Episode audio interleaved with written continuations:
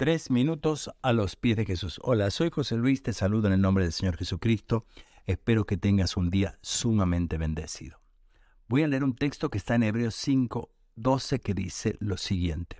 Hace tanto que son creyentes que ya deberían estar enseñando a otros. En cambio, necesitan que alguien vuelva a enseñarles las cosas básicas de la palabra de Dios. Son como niños pequeños que necesitan leche y no pueden comer alimento sólido tremenda palabra que nos hace meditar y preguntarnos si realmente somos responsables con nuestra capacitación en las cosas de Dios y en nuestra vida. Muchas veces los creyentes vivimos justamente esto que describe aquí el libro de Hebreos. Muchas veces somos creyentes, vamos a la iglesia, asistimos durante tanto tiempo y tantos años, pero en realidad no hemos crecido absolutamente en nada. Somos como niños espirituales, que cada vez necesitamos que nos den leche y nos mantenemos siempre con la misma comida.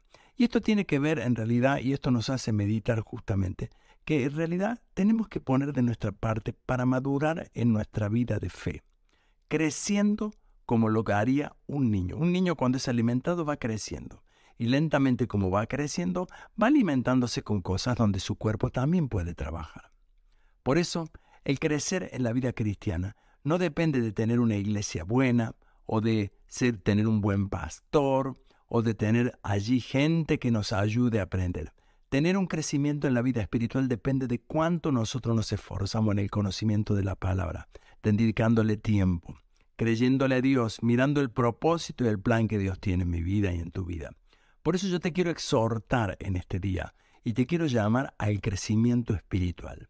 Esto lo tienes que hacer tú. De esto no lleva la responsabilidad absolutamente nadie. Tú solo eres responsable de tu crecimiento espiritual. Por lo tanto, te invito, y esto en realidad no pretende ser ni una acusación, ni retarte como quien diría, sino realmente con amor, invitarte a que decidas hoy a crecer a nivel espiritual, a dejar de ser un niño y a estar preparado para comer alimento más sólido. ¿Para qué? Para que puedas, como dice el texto más adelante, distinguir entre lo bueno y lo malo. Porque mientras no crezca, no vas a saber distinguir entre lo bueno y lo malo. Quizás esto te diga y te dé una nueva enseñanza también. Muchas veces los creyentes somos inocentes. ¿Por qué? Porque no crecemos en nuestro conocimiento de la palabra. Amigo, hermana, te animo a hoy a tomar una decisión en tu vida y a ponerte como quien dice, eh, los pantalones para comenzar a crecer. ¿Y tú qué piensas de esto? Nos gustaría escuchar tu testimonio y opinión. Nos los puedes dejar en iglesialatina.com. Que tengas un día muy bendecido.